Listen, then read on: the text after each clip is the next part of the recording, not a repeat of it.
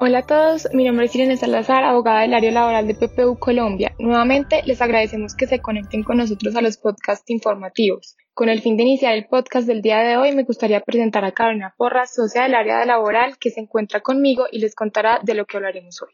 En este podcast abarcaremos un importante tema que será de relevancia para los trabajadores independientes, la regulación sobre la aplicación de la presunción de costos a los procesos de fiscalización de la UGPP. Como antecedente y para contextualizar la discusión es importante mencionar que la resolución 209 de 2020 preferida por la UGPP estableció el esquema de presunción de costos para los trabajadores independientes por cuenta propia y los trabajadores independientes con contratos diferentes a prestación de servicios personales,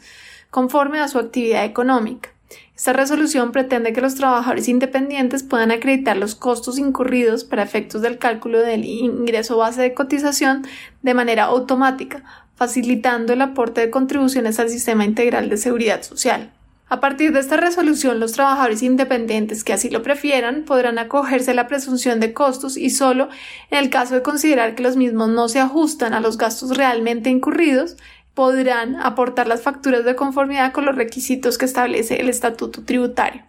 Ahora bien, conforme a dicha resolución, el Ministerio de Hacienda y Crédito Público emitió el decreto 1377 de 2020, a partir del cual reguló la manera en que se debe dar aplicación a la presunción de costos en los procesos de fiscalización en curso o pendientes de iniciar.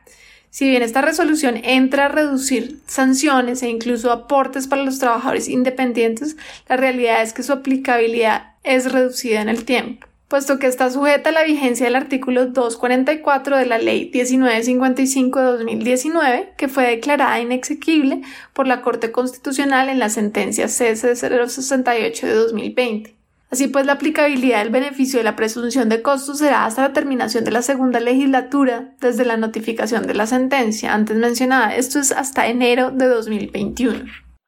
Ahora bien, sin perjuicio de su vigencia, actualmente los trabajadores independientes podrán beneficiarse de lo establecido en la resolución. En primer lugar, la UGPP podrá aplicar el esquema de presunción de costos siempre que se cumplan las condiciones del artículo 244 de la Ley 1955 de 2019 y el artículo 139 de la Ley 2010 de 2019 a los procedimientos de fiscalización en curso o los que se inicien respecto de cualquier vigencia fiscal y a los pendientes de revocatoria directa o que no dispongan de una situación jurídica consolidada. En segundo lugar, la revocatoria de los actos administrativos proferidos por la UGPP en el trámite de determinación de obligaciones al sistema integral de seguridad social y para fiscales por presunción de costos no revive términos legales para demandar el acto administrativo ante la jurisdicción contenciosa administrativa. En tercer lugar, en los procesos que estén pendientes de la expedición de la liquidación final, de resolver el recurso de reconsideración o la solicitud de revocatoria directa, de oficio o a petición de parte, y o por la oferta de las autoridades, aplicará la presunción de costos solo en los casos en que el aportante no hubiera aprobado debidamente los costos y deducciones incurridos. En cuarto lugar, en aquellos casos en el que el aportante haya realizado el pago del valor total mensual por concepto de aportes, incluyendo intereses, se tomará como pago de lo debido sin que haya lugar a devoluciones por concepto de presunción de costos. Y por último, en los procesos de terminación de mutuo acuerdo regulados por el artículo 119 de la Ley 2010 de 2019, la UGPP podrá aplicar la presunción de costos y revocar el acto administrativo previa aprobación del Comité de Conciliación y Defensa Judicial de la entidad.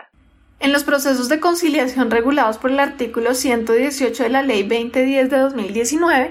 la UGPP podrá ofertar la revocatoria de los actos impugnados para dar aplicación de la presunción de costos previa aprobación del Comité de Conciliación y Defensa Judicial de la entidad.